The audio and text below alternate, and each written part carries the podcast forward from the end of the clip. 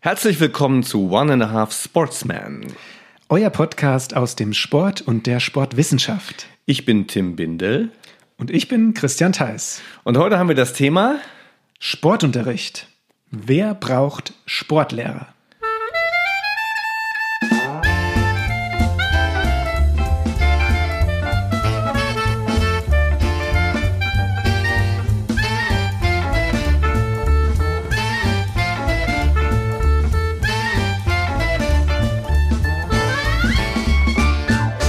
Da sind wir zur dritten Episode, auf die ich mich ganz besonders freue. Wir gehen in den Sportunterricht heute, Christian.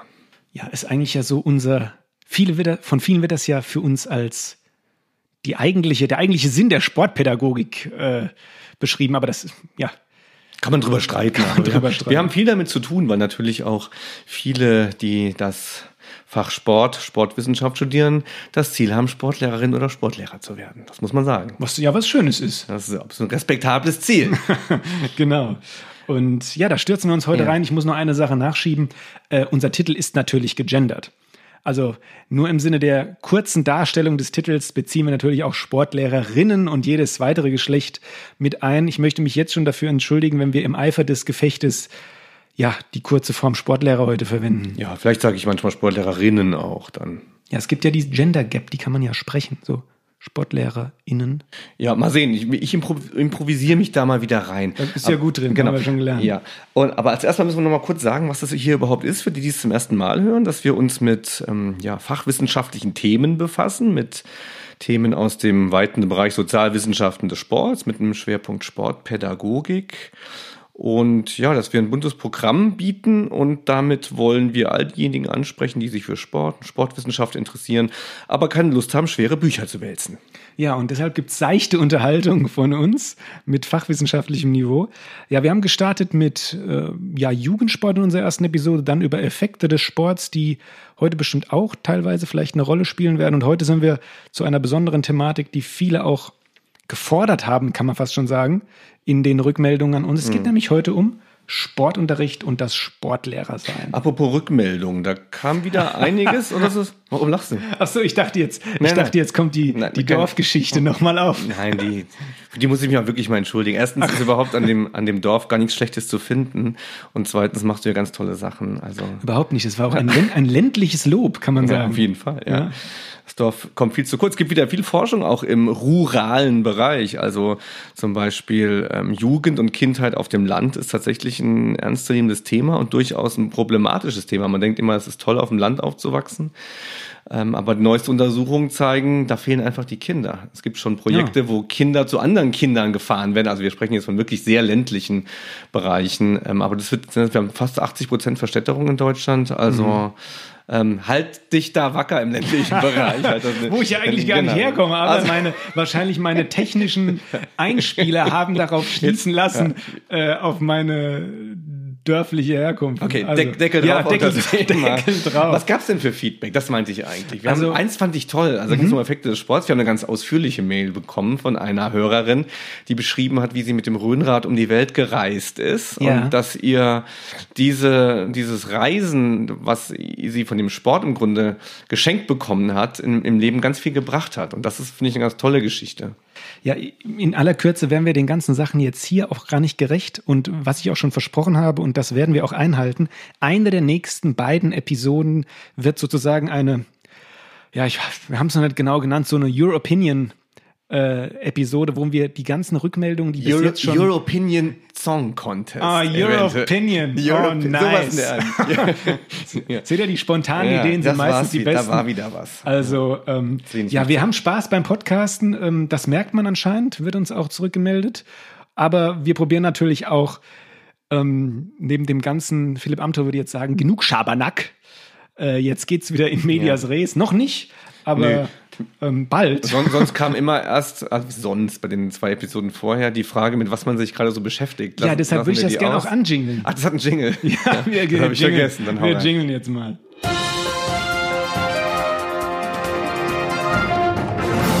Dann fang du doch diesmal an. Was ist denn gerade bei dir so los? Wann ist die Dissertation endlich fertig? Ja, Doktorarbeit für alle, die Übermorgen.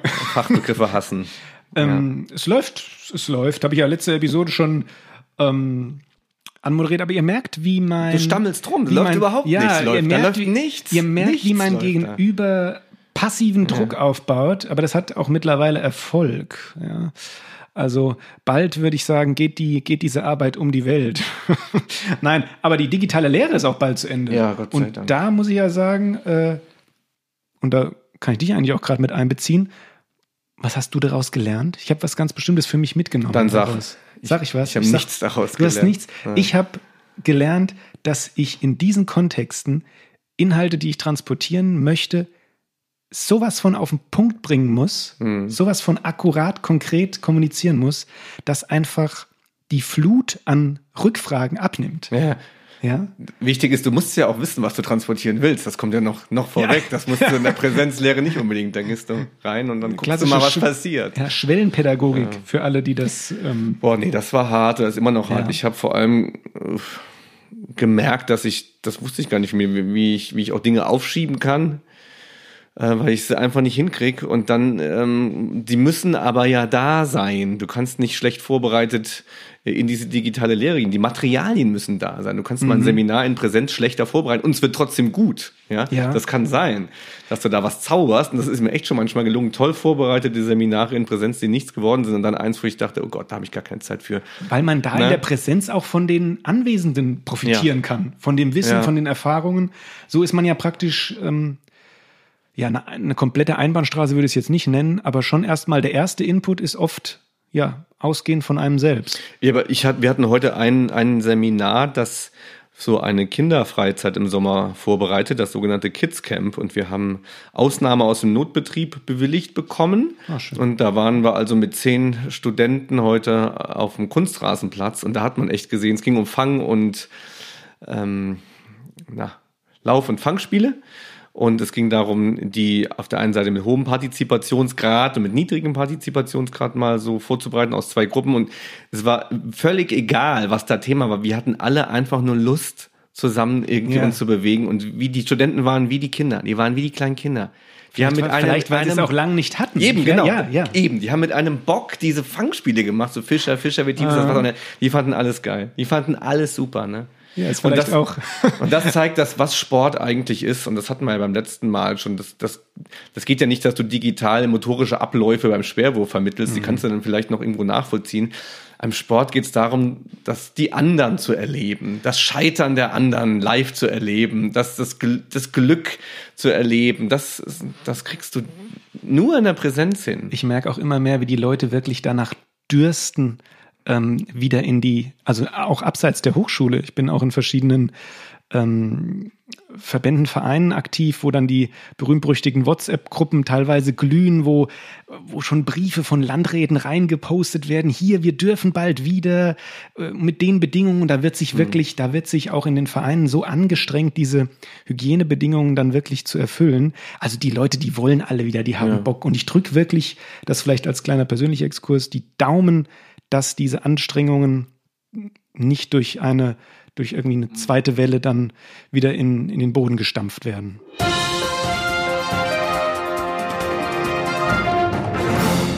Ja, wo sind wir heute eigentlich? Transition One sind wir erstmal Ja. im Take, aber wir nehmen auch in einer bestimmten, äh, ja, die Kammer des Schreckens.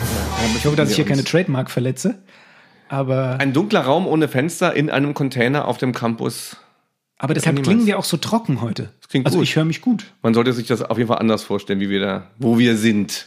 Ja, wir sind natürlich in einem Studio mit, wie heißen diese? So. Schallisolierten, ja, riesen Mischpulte, schallisolierte Wände. Also, Und- da sind auch tolle Pflanzen, so wie in so Ja? Yoga-Räumen. Oh, so siehst du da okay. so Zimmer, hinter mir ist so Nee, ein ein, großer ist ein Fikus. Wasserfall. Ein Wasserfall. Man ja. hört den Gott sei Dank nicht. Ein Wasserspiel. Also, da sitzen wir und was kommt jetzt? Ja, wir sind noch in Transition One, Tim. Mhm. Das ist einfach Gelaber, Das ist oder? ja Gelaber. Wir haben ja letztes Mal schon den, den Charakter, den, den wir erzeugen wollten. Und ich kann einfach einen kleinen Input geben, weil Ja. mir heute wieder, ich habe das Gefühl, ich muss mich immer, während wir podcasten, ähm, über mein Sporttreiben am Tag auslassen. Mhm. Aber mir ist heute was Besonderes passiert. Ich war mal, was heißt, ich war mal wieder, es klingt, dass ich alle drei Wochen gehe. Ähm, ich war heute im Fitnessstudio und da Mhm. ist was passiert. Was hast du gemacht? Ähm, ja, äh, heute nur Bizeps. Okay. Ähm, aber es ist was passiert. Ich weiß nicht, ob das einem von euch zu Hause schon mal passiert ist oder meinem Gegenüber. Die Musik ist ausgefallen. Und war immer noch da. Bitte? Und war sie immer noch da? Hast du immer noch so gefühlt? Ich habe gerade die Fanta 4, Fantastischen 4 es war, es war äh, gruselig. Es waren wenig Leute da. Und ich schätze mal, ohne demjenigen jetzt zu nahe zu treten, der Azubi oder sowas vorne an der Theke, ähm, der diese Musikanlage nicht im Griff hatte. Und ich hatte, ich habe normal auch immer Kopfhörer drauf, aber es war eine, also hört euch mal, geht mal in ein Fitnessstudio und stellt euch mal vor, da läuft keine Musik im Hintergrund. Kieser-Training. Ganz das gibt's komische, doch, das ist ein gibt's? Konzept. Ja, klar. wirklich? Ja. Ah, guck an. Kieser-Training. Das sind so ganz metallische Geräte, glaube ich. Die sind, das geht's nur um Gesundheit, ultra funktional. Mhm. Da sollst du dich drauf äh, fokussieren und da läuft keine Musik. Ja, also in, zumindest Wer- in meinem Studio war das eine so leichtes Klirren im Hintergrund von Metallplatten, leichtes oder so unterschwelliges, ja, kann man das so sagen? Ja, Gestöhne, hm, also Ja, klar stöhnen die. ja, stöhn, äh, stöhnen- laute körperliche stöhnen, ja. Anstrengung. Ja, Ja, das sind- das ja. war komisch. Ich war, ich war mal einmal tatsächlich einmal nachts um zwei oder drei im Fitnessstudio Mhm. und irgendwie samstags auch noch und da lief voll laut richtig krasses DJ-Musik und das war geil, fand ich. Ja, da gibt es ja auch verschiedene Ketten, die dann wirklich äh, in ihre Studios so eine Finde ich super. Ja. Finde ich gut. Das ist dann praktisch Partytraining. Ja, finde ich gut. Ja, generell, warum nicht? Könnt ihr mich mal einladen, wenn sowas mal irgendwo um die Ecke läuft. Es gibt Professor DJ, kennst du diese Kette, diese Reihe? Nee. Ja, da ist praktisch das eine, war früher eine Partyreihe, wo dann der Doc oder der Professor von der Uni die studentische Oh je, oh Party je. bemuckt hat. Oh je, oh je. Oh Gott, das ist wahrscheinlich mir grauenhaft vor. Ja, gut, kommt drauf an, wer da steht. Genau, aber schön, dass- schön, dass du trainiert hast, finde ich. Das ist Ja, gut, da machst was für dich. Ähm, ich indes habe ein bisschen weniger trainiert, war, war dafür mehr im Freibad. Oh ja, ich habe oh. jetzt eine Saisonkarte fürs Freibad das ist richtig cool. Du kannst dann einfach nur für eine halbe Stunde mal dahin und ich bin, ich habe meine ganze frühe Jugend im Freibad verbracht.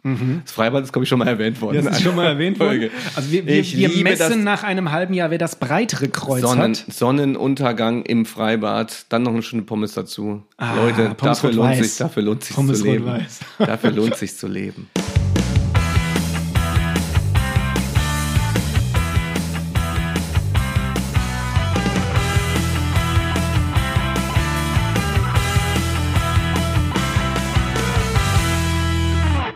Provokant. Super berechtigte Frage, aber also die in unserem Untertitel. Wie war sie denn nochmal, wer jetzt gespult hat und Äh. sie nicht mitgekriegt hat? Also ich sage sie nochmal.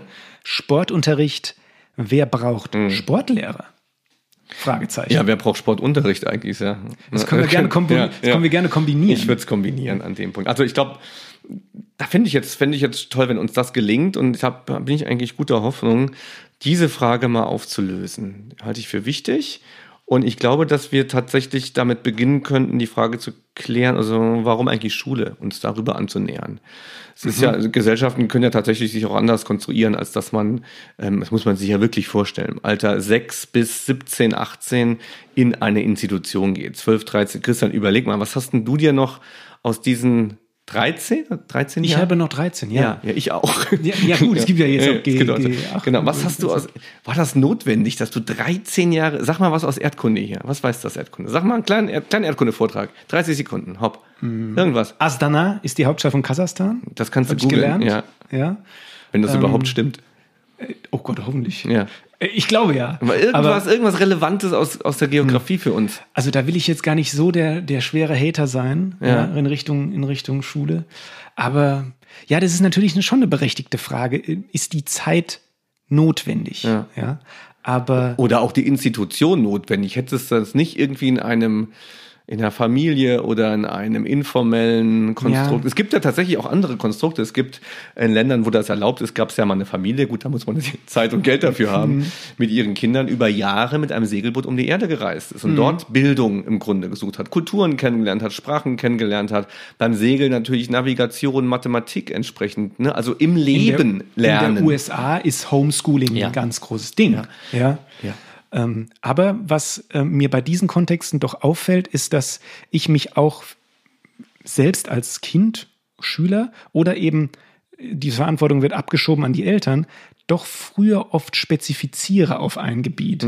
Also wenn ich dann irgendwelche Kontexte gehe Ja. und ähm, sage jetzt, gehst du in Richtung Naturwissenschaft oder sowas, das empfinde ich zumindest bei mir selbst als sehr wertvoll, dass ich mich nicht so früh in meinem Leben, mhm. wie beispielsweise auch in den USA, wenn ich da sehr früh, früh Schwerpunkte wähle an der, an der Highschool oder sowas, dass dann schon mein Weg eventuell mehr abgezeichnet ist jetzt als hier in Deutschland. Genau, also in Deutschland hat man eine sehr ähm, soziale Vorstellung auch von Bildung. Das war also das Argument von dir ist, unterstütze ich voll. Also man hat eine, die Idee der breiten Bildung ist eine Humboldtsche Idee und das war vor allem auch eine Errungenschaft der Moderne, ähm, dass das im Grunde jedem zugänglich sein sollte. Also mhm. eine Bildung für jeden, dass nicht nur die Adeligen im Grunde äh, in den Genuss von Bildung kommen, sondern dass mit einer Schulpflicht ähm, dass es auch ein soziales Tool ist, dass also alle gleichermaßen die Werkzeuge bekommen, die sie später auch ja, in Kapital umsetzen können. Ja, genau, aber da kann man ja jetzt direkt schon einsteigen und sagen, was soll denn in dieser Werkzeugkiste ja.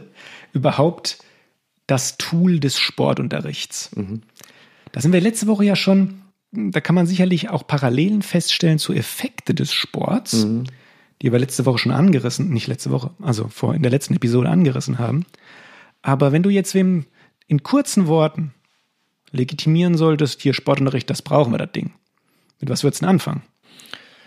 Ich würde damit anfangen, dass in unserem Schulsystem Kultur repräsentiert wird und dass wir Kultur nach verschiedenen für uns relevanten Segmenten aufgeteilt in der Schule anbieten und dass Sport ein ganz relevanter Teil unserer Kultur ist und deswegen zu einem Gegenstand von Unterricht wird. Dazu kommt jetzt die Idee. Sehr wissenschaftliche, ja. sehr wissenschaftliche ja, Argumentation, aber äh, sinnhaft, sage ich jetzt mal. es ist Teil unserer Gesellschaft und äh, wir gehen davon aus, dass man für alle Kultursegmente der Gesellschaft eine, eine Bildung benötigt, um sie für sich gewinnbringend dann wahrnehmen zu können. Mhm. Und da, da ist ein Grundkonzept der Schule, ist das Generationenkonzept, das Karl Mannheim auch ähm, populär gemacht. Es gibt eine vorwachsende Generation, die einer nachwachsenden Generation die notwendigen Kulturtechniken vermittelt. Und, Und da sind wir praktisch voll im Erziehungskontext ja, genau. auch drin.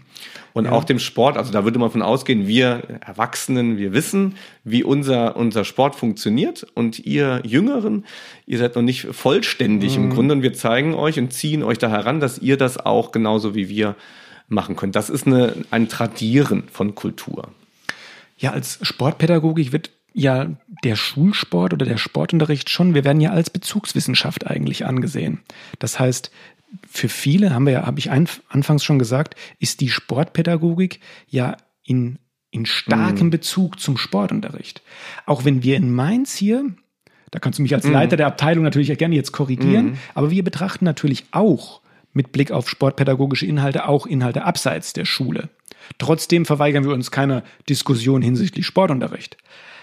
Aber generell die Legitimation von Sportunterricht ist ein ganz spannendes Thema, mhm. was auch sehr, ich glaube, auch emotional von vielen Parteien geführt wird, mhm. weil jeder hat eine Meinung dazu, weil er irgendwie mal damit in Kontakt kam. Ja, man könnte, also man kann ja das Ganze auch nochmal zerlegen und sagen, ja, wie du anfänglich gesagt hast, warum eigentlich Sportunterricht? Und man kann ja ganz glücklich und auch erfolgreich leben, ohne dass man Kompetenzen im Sport hat. Also man kann das tatsächlich hinterfragen. Man muss sagen, man hat tausend Stunden Sport in seiner äh, Schulkarriere von der ersten bis zur letzten Klasse, wenn man das ganz durchzieht. Warum das? Ne? Dass man rechnen kann und dass man schreiben kann und eine Fremdsprache beherrscht, okay.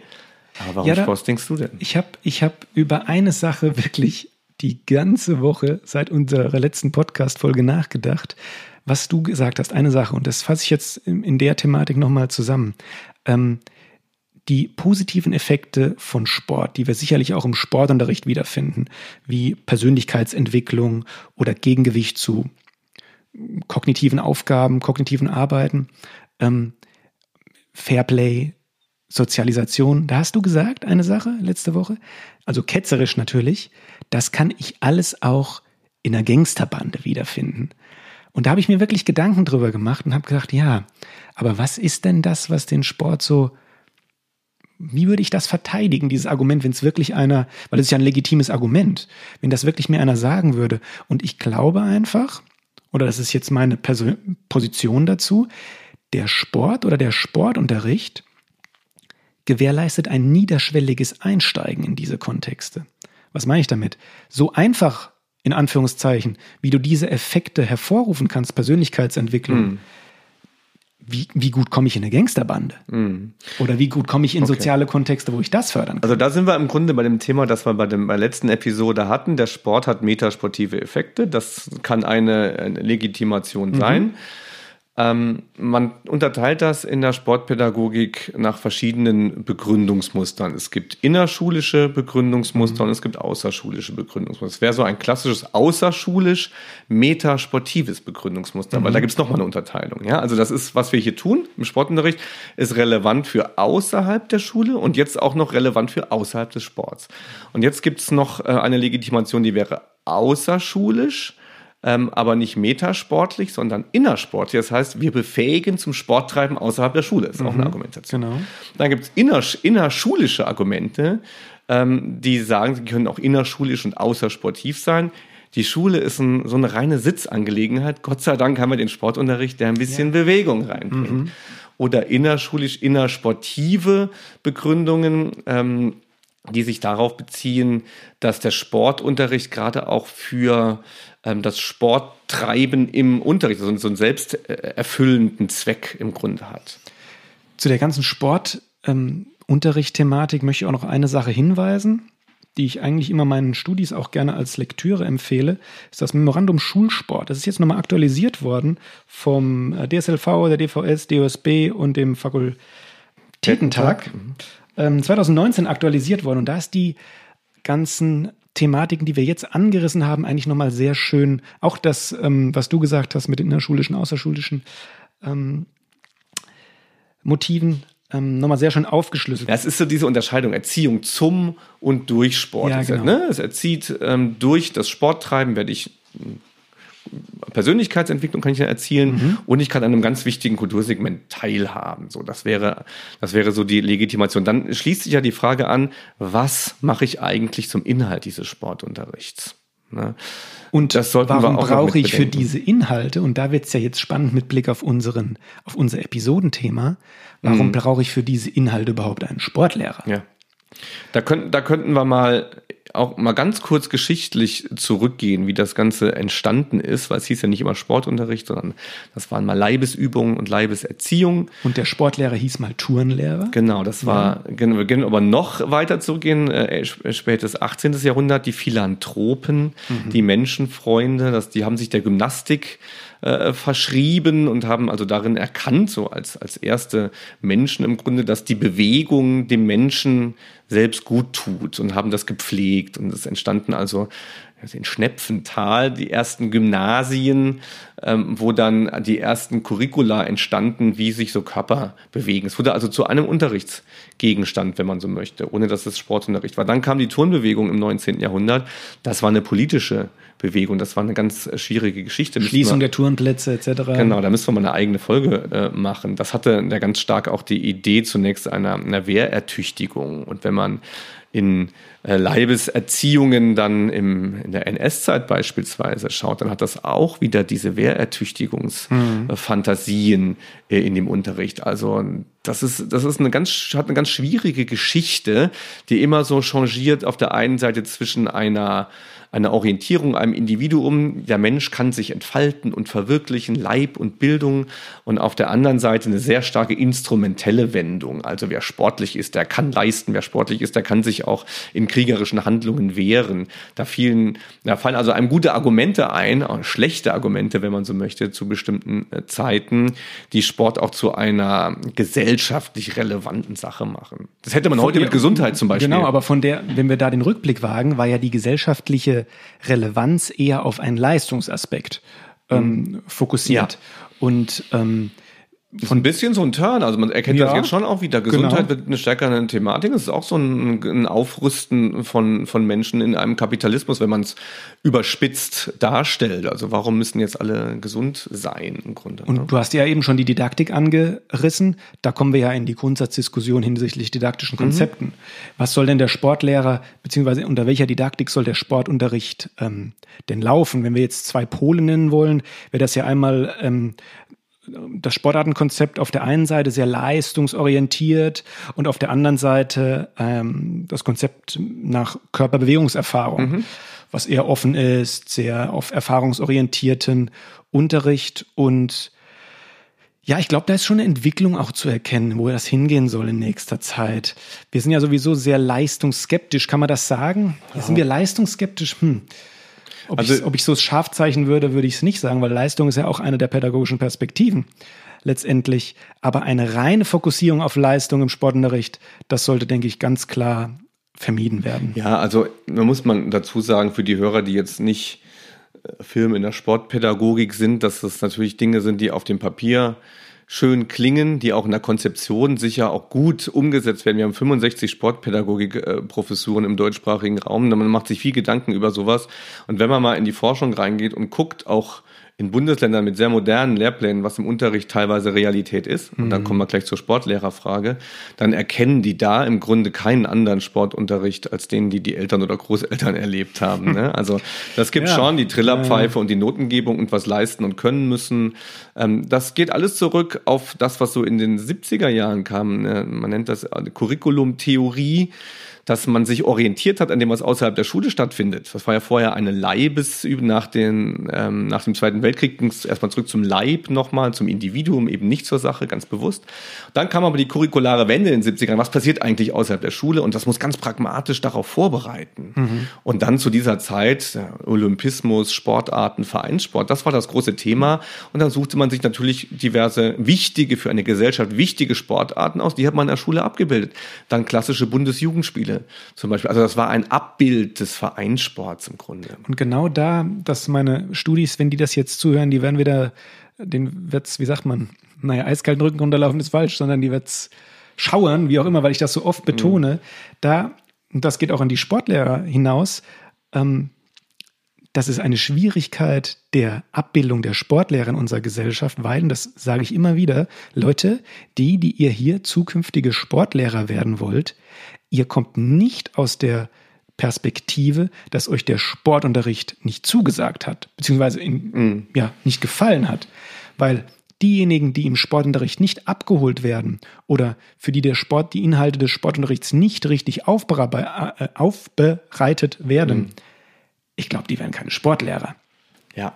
Und viele kommen natürlich aus, einem, aus, einem groß, aus einer großen Freude am Vereinssport ähm, ins Studium rein. Und wenn man dann etwas offenere Didaktik präsentiert, müssen die auch erstmal schlucken, so an dem Punkt. Ne? Karl-Heinz Scherler hat das mal die Frage gestellt, was soll eigentlich der Schulsport sein im Vergleich zum Vereins- oder zum außerschulischen Sport? Mhm. Doppelwelt, äh, Mitwelt, nee, nee, Mitwelt, Gegenwelt oder Eigenwelt. Also soll er das abbilden, was draußen passiert? Soll er ganz bewusst einen anderen Weg gehen, um zu zeigen, dass es mehr gibt als das, was draußen passiert? Oder soll er, und das wäre im Grunde die Lösung, und dafür stehe ich auch ein, soll er ähm, auf das reagieren, was draußen passiert. Natürlich mhm. mal mitgehend, mal relativierend, wie man es vielleicht im Fitnesssport machen würde. Also wir pumpen hier nicht in der Schule rum, sondern wir gehen das ganz kritisch und reflektiert an und wir versuchen in diesen Bereichen auch die Eigenverantwortung zu schulen. Oder wir erleben ganz bewusst im Sportunterricht mal Leichtathletik nicht als ein klassisches Vereinsgeschehen, sondern du hast es eben schon genannt,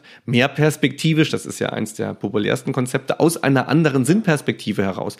Leichtathletik als ein Miteinander. Ne? Aber da ist ja auch die Frage, die wir uns stellen müssen, genau das Miteinander. Findet das denn in den Vereins, ja, in den Vereinskontexten überhaupt statt? Denn wenn wir auf unsere auf unsere Anfangsfrage zurück wollen, wer braucht Sportlehrer? Ich möchte sie auch direkt schon auflösen. Wir alle brauchen unbedingt gut ausgebildete Sportlehrer, denn es kursieren ja auch so Diskussionen, ach, Sportlehrer, viel zu teuer, können wir doch eigentlich mit Vereins, äh, Vereinstrainern abbilden. Ja? Vereinstrainer können mir in die, oh, jetzt bin ich in irgendeinen Dialekt verfallen. Ja, ich, ich habe mir gerade diesen Vereinstrainer vorgestellt.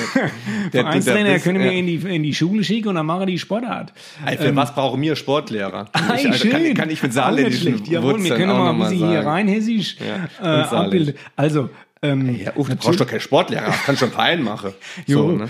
so, jetzt reicht's aber, komm. Also, also man also, braucht ihn und also warum Es gibt die Diskussion ihn? natürlich, dass in den einzelnen Sportarten, und das möchte ich auch überhaupt nicht schlecht reden, dass da bestimmt von, den, von der Bewegungsoptimierung, wenn wir das als Ziel voraussetzen, der Vereinstrainer, je nachdem, was für, wie er ausgebildet ist, auch was für eine Lizenz er hat, mit Sicherheit, und das möchte ich überhaupt nicht in Frage stellen, ähm, äh, ausdifferenzierte Bewegungshilfen geben kann als so mancher Sportlehrer. Klar. Aber das ist auch gar nicht, das ist auch gar nicht schlimm, weil dafür ist er Experte für eine Sportart. Also die meisten Vereinstrainer, würde ich sagen, sind Experten in einer Sportart. Und der Sportlehrer muss eben die, die, die, die Gesamtheit des Sports versuchen, bestmöglich abzubilden. Und abseits von strukturellen Problemen, wo wir einfach sagen, wir können vormittags einfach gar keine, die Vereinstrainer haben vormittags überhaupt keine Zeit, um den ganzen Sportunterricht abzudecken. Das wäre ja ein strukturelles Problem.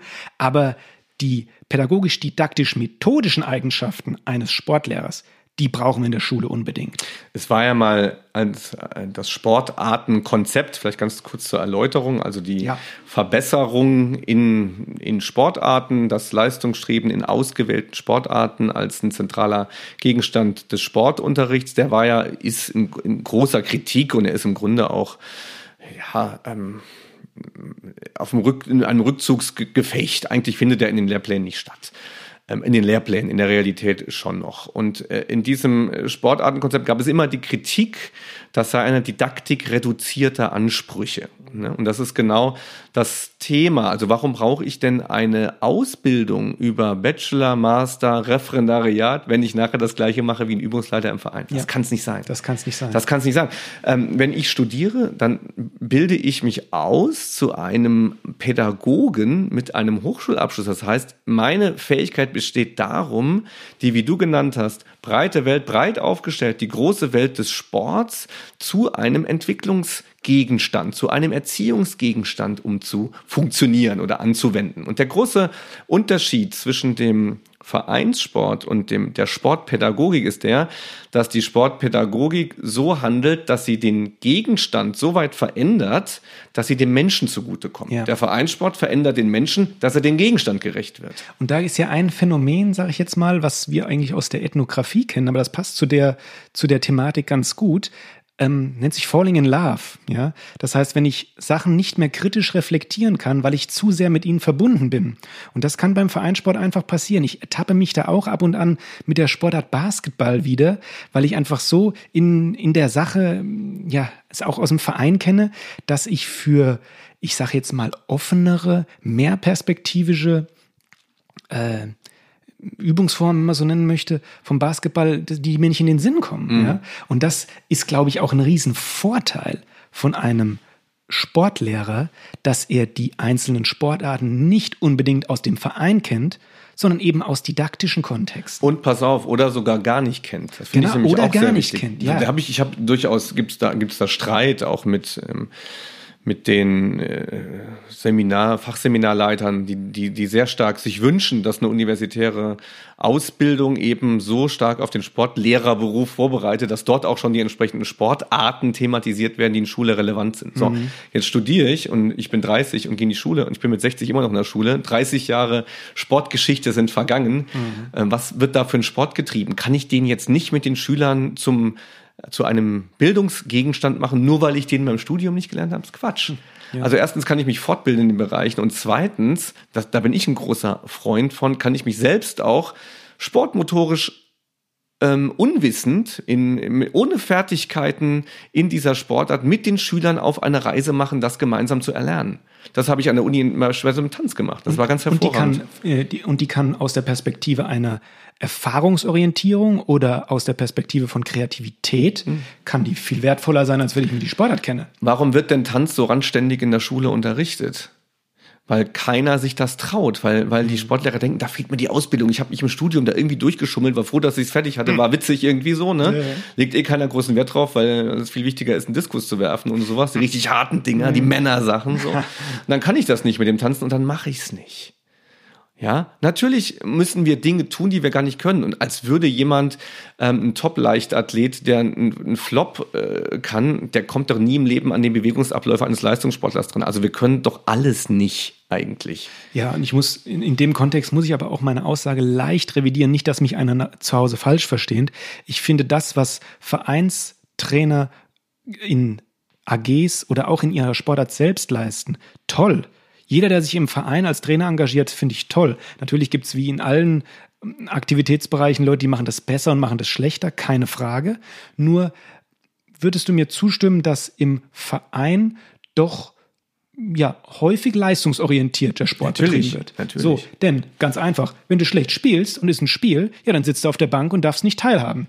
Das kann auch eine Erfahrung sein, aber die wage ich doch kritisch zu beurteilen. Ja, in dem Verein ist eben ganz, ist ganz stark eine, das ist ja auch nichts Schlechtes, eine Verbesserungslogik eingelagert. Ich trainiere ja im Verein. Unterricht ist ja kein Training. Unterricht muss sich von Training unterscheiden. Aber wenn wir, wenn wir uns anschauen, wie sich auch die Sportkultur entwickeln, geht das, glaube ich, auch in der Freizeit einigen Leuten auf den Keks. Dass sie sagen, ach, muss ich denn, ich habe im Beruf so einen Druck, ich habe im Berufsleben, geht's nur nach Leistung und so. Wenn ich dann Sport in der Freizeit oder im Verein mache, hey du, dann will ich das mal ohne Druck machen und möchte mich in der Freizeit vielleicht in informellen Kontexten einfach aus Spaß an der Freude, wie man so schön sagt, bewegen. Ja, Trotzdem, ja. der Vereinssport ganz klar hat seine Berechtigung und wir brauchen auch Ich, Leistungssport. ich liebe. Vereinssport, total. Ja. Wir gucken uns das an und das hat, es ist aber tatsächlich nur ein Segment und die Unterscheidung zur Schule nochmal. Also es ist ja nur eine Art, Sport auszuüben. Und ich finde, dass sich Sportunterricht ähm, soll, muss sich zum Leistungssport, also zum Vereinssport verhalten wie Ethikunterricht zur Religion. So in der Art. Ne? Das ist eine bestimmte Glaubensrichtung, Leistung und Vereinssport. Und wenn ich das im Sportunterricht so abbilde, dann habe ich, dann habe ich das wie katholische Religion zum Beispiel. Ich ein sehr äh, streitbares Fach äh, finde. Und ähm, der Sportunterricht sollte, sollte eher das reflektieren, sollte viel mehr auffangen. Und jetzt nochmal zu deiner Figur mit dem Sportlehrer, was der eigentlich können soll. So, der muss ja mehr sein als ein Trainer. Und ich hatte ja schon Vielleicht gesagt, auch mit Verbindung darauf, warum wir ihn brauchen. Warum Was wir- er können soll genau. und warum wir ihn brauchen. Ja. Ganz genau. Also warum wir ihn brauchen, ähm, damit er uns zeigt, was Sport bedeuten kann. Also es hat auch eine, eine, da auch eine gegenweltliche Funktion, finde ich. Viele Schüler müssen Sport als etwas erleben, das gestaltbar ist, das veränderbar ist, ähm, als einen Gegenstand erleben, den die Gesellschaft ja selbst macht. Wer erfindet, das ist ja gar ist weder wie in Musik, es ist, ist keine Hochkultur, die Sport entwirft. Es ist aber auch keine weltliche Logik wie in der Mathematik dahinter, die befiehlt, wie Rechnen sein muss. Wir können das alles selbst gestalten. Und das, diese Idee muss eine Lehrkraft immer mitführen. Wir Dinge verändern, Dinge hinterfragen, Dinge auch gerne kopieren, die gut sind. Aber auch den Schülern vermitteln, das ist alles etwas, was eine Gesellschaft macht. Und du wirst ein Teil davon. Also brauchst du auch die Kreativität und die Mitgestaltungsfähigkeit. Und besonders in den aktuellen Entwicklungen, die wir ja auch in Folge 1 schon besprochen haben, mit Blick auf Ästhetik, Körperkultur, Fitness, ja. das muss der Sportunterricht, und da sind wir ja auch dran am Forschen, wie man das da einbauen kann, wie man das zu reflektieren hat. Vielleicht auch, wir nennen das immer normativ regulieren, dass man mal sagt, Leute, was, ähm, ohne das, ohne das kritisch zu ohne das kritisch zu verurteilen, Leute, was, was soll das überhaupt? Was macht ihr da in der Freizeit? Ja? Ähm, warum muss ich einen äh, ein Sixpack haben? Warum, was bringt mir das, der Sport? Ja, es ist ja diese, diese äh, Reflexion, das ist auch ein, ein großes Kriterium auch des mehrperspektivischen Sportunterrichts. Ich will ihn noch gar nicht so ausweiten. Vielleicht können wir da auch mal mit einem Gast tiefer arbeiten, weil das ja wirklich die Didaktik eigentlich ist, die Idee äh, ist. Ähm, aber da gehört die Reflexion im Grunde dazu. Ne? Warum eigentlich diese leichtathletischen Disziplinen? Warum nicht noch eine weitere? Ja. Wie, wie könnten wir da rangehen? Ne? Und solche Sachen. Gut, da ist ja auch einiges in der Mache, was die Lehrpläne angeht. Und ähm, als letzten Punkt, was ich da noch unbedingt reinwerfen möchte, auch wenn ich jetzt vielleicht die Büchse der Pandora öffne, liebe Hörer, versteht mich da nicht falsch, aber ich möchte es in dem Zusammenhang unbedingt nochmal sagen, weil mir einfach der Sportunterricht an den Schulen so wichtig ist und auch, dass er wichtig, dass er richtig durchgeführt ist und oder richtig begleitet, könnte man fast auch nur sagen, so als, als Sportlehrer einen Sportunterricht begleiten. Und wenn ich höre, dass an ganz vielen Grundschulen Sport fachfremd und durch Eltern abgebildet wird, da Jo, muss ich mich zusammenreißen. Ähm, und da werfe ich einfach noch eine Thematik in die Runde, die ich auch gerne dich bitten würde, dass wir die mal in einer einzelnen Episode behandeln. Und das ist zwar die Sporteignungsprüfung. Oh ja. Ja, und die passt in dem Zusammenhang einfach ganz toll, weil man sich die Frage stellen muss. Und ich wehre mich nicht gegen eine Sporteignungsprüfung. Ich möchte nur die Frage stellen, wie die Sporteignungsprüfung, wie sie jetzt gerade ist, wie sie da praktisch nach, es ist ja eine Selektion. Sie ist ja, nicht überall. Es gibt Universitäten, die haben keine Genau, aber an, doch an vielen Universitäten ist sie doch An den noch. meisten, Ja, ja. Ähm, zumindest in den Education ähm, ja, ähm, Studiengängen, wo man sagt, da bilden wir Lehrer aus, inwiefern man vielleicht methodisch, didaktisch top vorgeeignete Personen raussiebt, weil man sagt, ihr seid mhm. eine Tausendstel, ich weiß gar nicht, wie, wie kleinschrittig gemessen wird. Also ihr seid minimal zu langsam, der Rest passt. Also da tue ich mich schwer, weil da doch ganz viele Leute, glaube ich, Sport studieren möchten und auch tolle Sportlehrer werden würden, denen man aber so den Weg verwehrt. Und umgekehrt, viele kommen rein, die besser, ja. die es besser nicht ja. hätten werden sollen, nur weil sie die motorischen Kompetenzen aufweisen. Wir müssen jetzt ohne den Kompetenzbegriff auskommen, denke ich, weil uns die Zeit ein bisschen ja, drei Minuten läuft. haben ja, wir. weil ja, der wäre, der wäre noch wichtig, weil wir nach, den, nach dem ersten PISA-Schock den Sportunterricht ja auch sehr stark nochmal mit den anderen mhm. Fächern äh, gemeinsam im Grunde auf Spur gebracht haben. Und da der Begriff der Kompetenzen. Also Lehrer sind auch dafür da, ähm, Schüler zu bestimmten Kompetenzen zu bringen. Ja. ja. Das ganz klassische Sachen nach der dritten Klasse sollte jeder eine Schwimmfähigkeit, die so und so aussieht, erreicht haben. Aber jetzt kommen noch andere Sachen. Also die mussten alle genannt werden, weil Unterricht sollte sich dann an der Erfüllung der Kompetenzen messen. Und dann musste man nochmal ganz neu überlegen, was müssen Schüler eigentlich bis zu welcher Stufe können und warum. Und da gehört auch Gestaltungsfähigkeit dazu und ähm, da gehört auch Ausdauerfähigkeit dazu. Das kommen ganz, ganz Cluster von Kompetenzen. Und das kann nur ein Sportlehrer, der sowas auch gelernt hat, der sowas studiert hat, ähm, sich Pläne im Grunde zurechtlegen, wie man auch an diese Kompetenz mit Schülern rankommt. Ja. Und ohne ähm, die Hoffnung jetzt aufzugeben, dass ich missverstanden wurde, ich glaube, wir wurden auch nicht missverstanden, weil wir es doch deutlich gemacht haben, möchte ich zum Abschluss doch nochmal auf die Frage ganz konkret antworten. Sportunterricht, wer braucht Sportlehrer? Also, wir alle brauchen unbedingt gut ausgebildete, universitär ausgebildete Sportlehrer, um den Sport in der Schule eben so abbilden zu können, dass er der ja einem mehrperspektivischen Angebot gerecht wird und möglichst vielen Schülern eine optimale Teilhabe an ja, Erziehungs- und Bildungsprozessen im Sportunterricht ermöglichen kann. Ja, ist das so eine Zusammenfassung, mit der ja, du leben kannst? Absolut. Heute würde ich sagen, leben wir in so in einer Gesellschaft, die so funktional ist und so, die auch die Kinder und Jugendlichen haben so viel zu tun, dass ein zentrales Element des Sports nochmal ganz deutlich hervorgehoben werden sollte. Der Sport ist zweckfrei. Ist ein mhm. ästhetisches Fach wie Kunst und Musik. Das heißt, er braucht die Zweckfreiheit und das finde ich was ganz, ganz Wesentliches, dass man Schülern vermittelt, das, was ihr hier tut, ist zweckfrei. Ihr habt hier einen Gegenstand, da könnt ihr euch ausleben und ihr müsst nicht daran denken, was das für irgendwas bringt. Und das ist für Kinder heute was ganz Wichtiges, finde ich.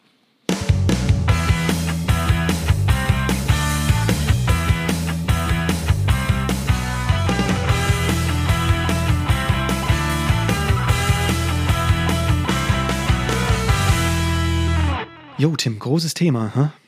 Ja, habe ich auch gerade gemerkt. Man, äh, es steckt total viel drin und man wird auch gar nicht allem gerecht und ich hoffe, es hört mal einer, der denkt, oh, es muss gute Sportlehrer geben. Ich habe, ich habe Sport erlebt und bei mir ist es total in die Hose gegangen. Also, ja, mhm. aber wir haben schon in den letzten beiden Episoden ja. so viel schlecht gemacht, dass man hier, glaube ich, an der Stelle mal sagen kann, Sportunterricht ist kann ein super tolles Fach sein und es ist tatsächlich das Lieblingsfach von vielen. Es gibt viele tolle Sportlehrerinnen und Sportlehrer. Also das kann ich auch mit viel Freude manche äh, Studierenden hier von der äh, Uni verabschieden, von denen ich weiß, die haben Bock auf Kinder und Jugendliche. Und das wäre noch ein wichtiger Unterschied. Ich glaube aber, um kurz einzu, mhm. einzugrätschen, ich glaube, dass das schon sehr deutlich wurde heute, dass ja. wir ähm, praktisch ein Credo für den Sportlehrer ähm, vollzogen haben. Ja. Also gut ausgebildete Sportlehrerfreunde.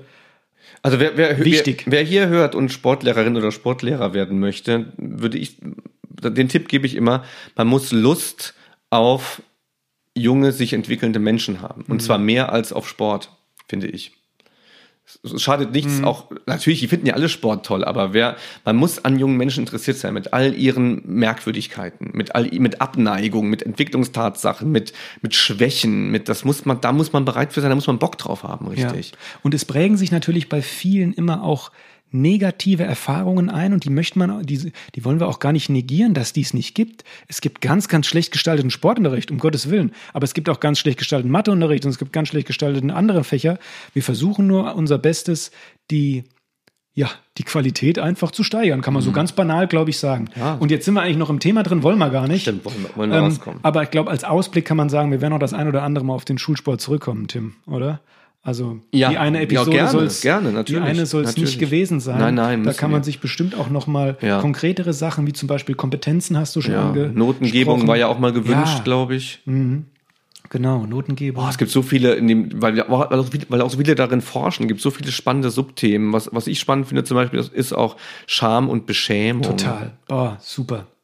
Also finde ich auch so spannend. Seinen Körper zu exponieren in der Pubertät, die Diskussion, die es dann um Mono- und Koedukation, also rein Jungs-Sportunterricht, rein Mädchensportunterricht gibt. So, ne, da, da hängt, also, okay.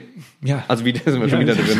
wir sind wieder drin, ja, aber, aber was, ist ja, ja, auch, da merkt ihr, glaube ich, auch, dass wir uns ja. das sehr beschäftigt. Und ich erzähle, ich habe dir schon eine Sache erzählt, die habe ich auch in meinem Seminar erzählt. Äh, als kurze Transition gebe ich noch einfach was rein, nämlich eine Erfahrung aus meinem eigenen Sportunterricht, die ich damals im Sportunterricht nie so wirklich eigentlich, die mich nicht gekümmert hat. Vielleicht war ich ein egoistischer Mensch, kann schon sein.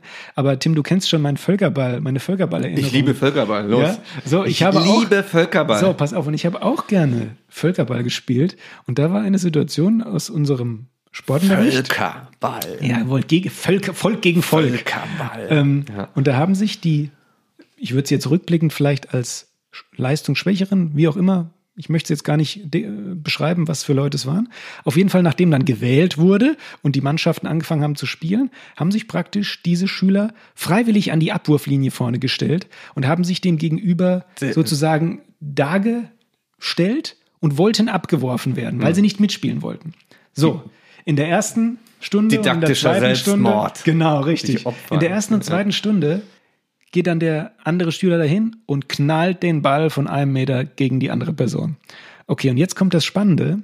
Also natürlich erstmal schaurige Situation eigentlich, wenn man sich den Mehrwert von Sportunterricht vor, vors Auge führen äh, möchte. Aber in der zweiten Stunde oder dritten Stunde, dann wird dieses vermeintlich leichte Ziel gar nicht mehr wahrgenommen. Weil man gesagt hat, oh, Geil. jetzt ist mir hier mein Opfer auf dem Silbertablett serviert, das will ich aber eigentlich nicht. Das ist witzig. Also ähm, ich mag solche Geschichten total und die würden mich auch als Sportlehrer total reizen und interessieren. Da wird's ja eigentlich spannend. Ich meine, wo alles funktioniert und ich in der Oberstufe mit tollen Schülern im Leistungskurs, im Leistungskurs ja, Handball spiele und genau. die 6-0-Abwehr trainiere, das ist doch geschenkt. Ja. Das ist doch geschenkt. Spannend wird's doch da, wo die keinen Bock haben, wo man mit wirklich mit Abneigung konfrontiert ist und dann die Frage beantworten muss, wieso sollen wir das überhaupt machen? Genau. Jetzt müssen die Antworten kommen und dann müssen Handlungen kommen. Und dafür bilden wir in der Uni aus. Also wenn Sportlehrer mit Schulsportverweigerung zu tun haben, ja. übrigens auch ein Episodenthema, was nochmal sehr spannend ist. Meistens ähm, völlig zu Recht. Schulsport die Verweigerung, sollte, ja, ja, Schulsport sollte man erstmal verweigern.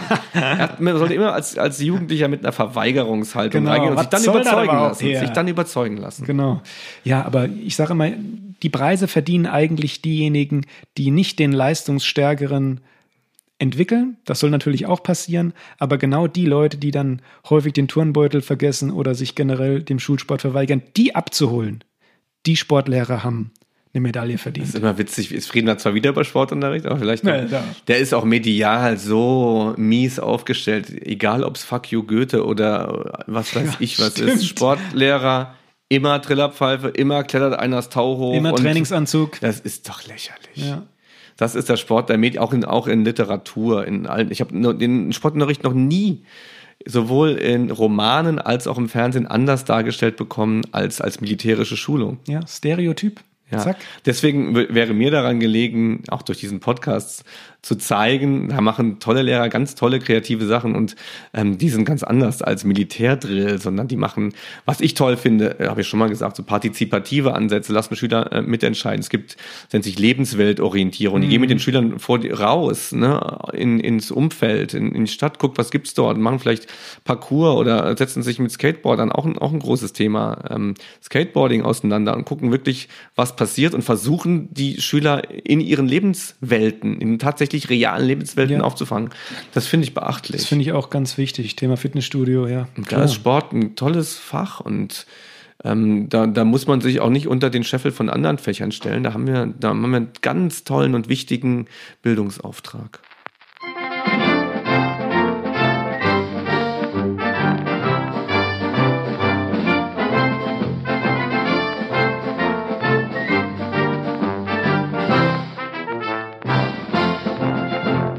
Fange ich an? Ich fange an. Wo sind wir? Wo sind wir? 1990. 1990. 1990. Ja, da war ich 14. 1990. Und da kann Da ich. war ich übrigens minus zwei. ja, schön. Da hat man an dich gedacht schon vielleicht so ein bisschen, dass es dich mal geben sollte. Oh, das, da habe ich noch nicht Frag mal nachgefragt, wann da gestartet Wir wollten wurde. sowieso mal Muttertag machen und Ja, mit stimmt. Mütter hier anrufen. Könnten wir dann mal fragen. 1990 ähm, erzähle ich mal eine, eine traurige Geschichte. Für mich traurig. Ähm, ich hole ein bisschen aus, weil es, glaube ich, witzig ist. Ich habe eine E-Mail bekommen von einem emeritierten Professor hier in Mainz, der hat mich darauf aufmerksam gemacht, dass es eine Wall of Fame gibt. Wusstest du das?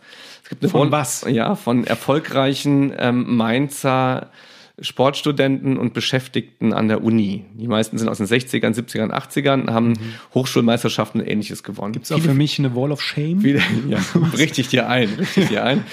Und ähm, dann, da sind viele Leichtathleten auch dabei, aber auch alle so toll, wie Mainz, was Mainz für eine Vergangenheit hat, muss ich sagen. Dem Professor habe ich dann mit Spaß zurückgeschrieben, dass ich ähm, viele Billardturniere gewonnen habe im Alter von äh, 17, 18, 19 äh, in, in Kneipen und ähm, dass ich zweimal Saarlandmeister war. Ah, mh, okay. Ich schenke erst mal ein. Dass ich zweimal Saarlandmeister war, das ist toll. Saarlandmeister bist du wirklich, kannst du in allem werden. Ich war es im ähm, Fünfkampf, Block Fünfkampf hieß es damals, und im Hürdenlauf. Ich war also auch ein großer Leichtathlet. Ah, ja. Also ich, ja, genau. Leistung, Leistung! Ja, das hat mir Spaß gemacht, das habe ich gut gekonnt und ich war der Beste und ich war gern der Beste. Und dann, als ich 14 war, ist was passiert. Die Hürden wurden höher, die Abstände größer und vor allem sind die anderen plötzlich größer geworden. Ich war immer noch ein Kind Ei. und die Leute neben mir waren plötzlich erwachsen. Tja, Und dann erinnere ich mich an einen Endlauf im Ludwigsparkstadion in Saarbrücken. Und dann habe ich gemerkt, mein Vater hat es noch auf Video aufgenommen, das war nicht mehr, da war nicht mehr mitzuhalten. Ich war da also wirklich mit großem Abstand da irgendwie Achter in diesem Endlauf geworden. Und dann habe ich aufgegeben. Ja. Also, also nicht Was jetzt direkt wär aus danach. dir geworden, wenn ja, du noch ich, gewachsen Ich wäre in der Wall wärst? of Fame wahrscheinlich. Ja. ja, aber schon komisch, ne? Also das war dann irgendwie, dass die Durchstrecke hätte ich nicht ausgehalten. Ich war da so auch auf, auf Gewinnen hatte ich so Bock, ne? Und Mhm. ich hätte tatsächlich noch drei, vier Jahre warten müssen. Meine Entwicklung war den anderen da echt, war ich da unterlegen zu dem Zeitpunkt, bis ich da wieder dran gekommen wäre. Wie hältst du sowas durch, ne? 1990 Saarlandmeisterschaften. Denk, Mhm. ja. denk dann nicht. Schön. Ich kann leider nicht so was Privates. Ich kann nicht so was Privates mitteilen. Nee, ich weiß. Aber ich versuche natürlich auch irgendwie mit meiner Persönlichkeit was zu verbinden. Und ich gebe dir ein kleines Rätsel oder auch die Hörer dürfen gerne mitraten. Ich habe mit acht Jahren äh, mit einer Sportart begonnen. Und jetzt äh, kommt mein Rückblick aufs Jahr 1990. In dieser Sportart hat ähm, ist zum sechsten Mal 1990 Weltmeister geworden Gary Kasparov. Ja, das, Ja, das einfach, weiß ich. gell? Und Einfach. warte mal, ich krieg, krieg seinen Gegner, warte mal, ähm, die, der hieß ähnlich der Gegner, Karpov, Karpov hieß der Gegner, der Oh, Ständige, weiß ne? ich grad gar nicht. Schach. Ja, Schach, Schach. genau. Ja, übrigens, spannendes, ähm, Toll. ich sage jetzt mal sportphilosophisches Toll. Thema auch, ja. Toll. Ähm, und äh, Warum ja, bist du nicht denke- dabei geblieben? Ja, weiß nicht. Hätte ich cool gefunden. Ähm, ich spiele auch noch Bist, hobbymäßig. bist Schachschiedsrichter geworden, schätze ich. ja, aber gut, Gary Kasparov kennt man ja. Wer Ja. den nicht kennt, der hat ja ähm, bis Der 2005 hat er, Vitali Karpov, also kurze Hörerfrage, wie hieß der ständige Gegner von Ah, wir reichen es nach. Wir haben so eine Bonus. Ach, übrigens, Ja. wir haben bei Instagram so eine Bonus. Ähm, Karpov gegen Kasparov. Ja, klar. Ja, so Und jetzt gab's, gibt, ist immer auch dieser Norweger da jetzt top Mann, da bin ich aktuell jetzt nicht dabei. Ich verfolge nur Kasparov ab und an, weil er ja jetzt zum in die Opposition gegangen ist, Ja, ja. politisch. Ja, ja. Der wurde ja 2007 ähm, nicht zu den äh, Präsidentschaftswahlen Ja. zugelassen, weil äh, seine Partei anscheinend keine Partei sein Ja. sollte.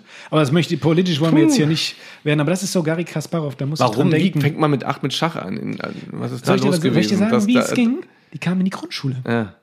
Grundschule. Und wie kommen die auf dich dann? Bitte? Du konntest ja, ich war klein und dick. Du wusstest, wie man die, Figur, du wusstest, wie man die Figuren zieht. Ich wusste noch gar nichts. Wie eine Rochade geht. Null. wusstest, ach so, Gar wie nichts. haben die dich gecastet? Ähm, ja, weiß ich nicht. Vielleicht war ich optisch. Äh, Was war das ein Schach- was ein Schachspielertyp Ein so klassischer die- Schachspielertyp. Ja, Schachspieler.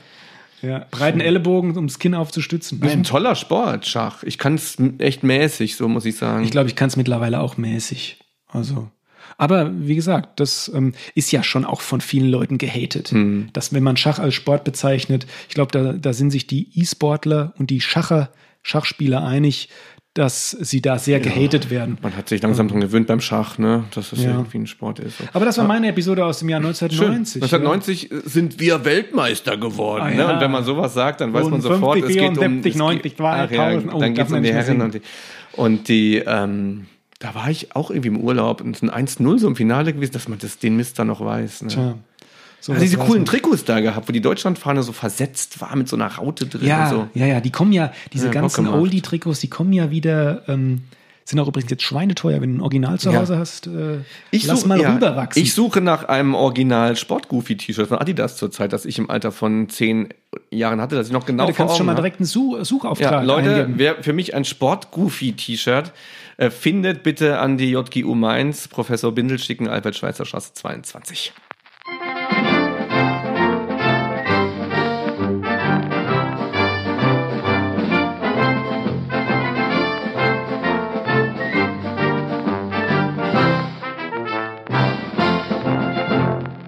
Finale. Ja, Schon wieder. ja.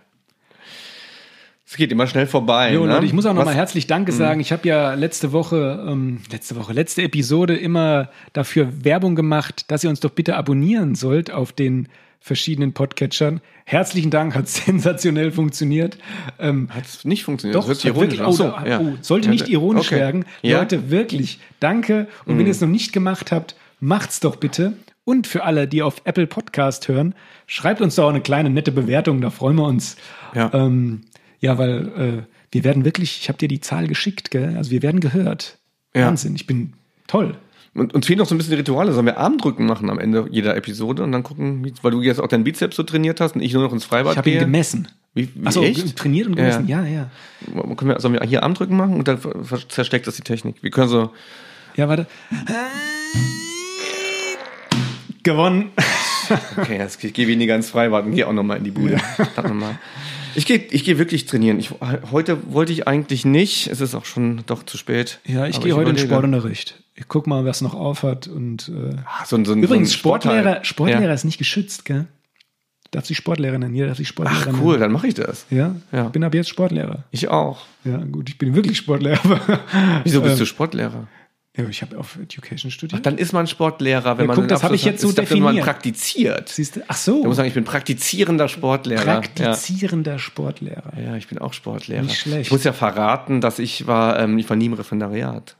Dann sagen, eine, sagen einige auch, oh, der Bindel so, der muss ja selber mal da in die Schule. Ich muss, Schulprakt ich, muss Schulpraktik ich muss Schulpraktika machen, sogar nach dem ähm, rheinland-pfälzischen äh, Hochschulgesetz muss jemand, Ah, der ja. eine Didaktikprofessur hat, auch ähm, äh, Schulerfahrung haben. Finde ich auch gut.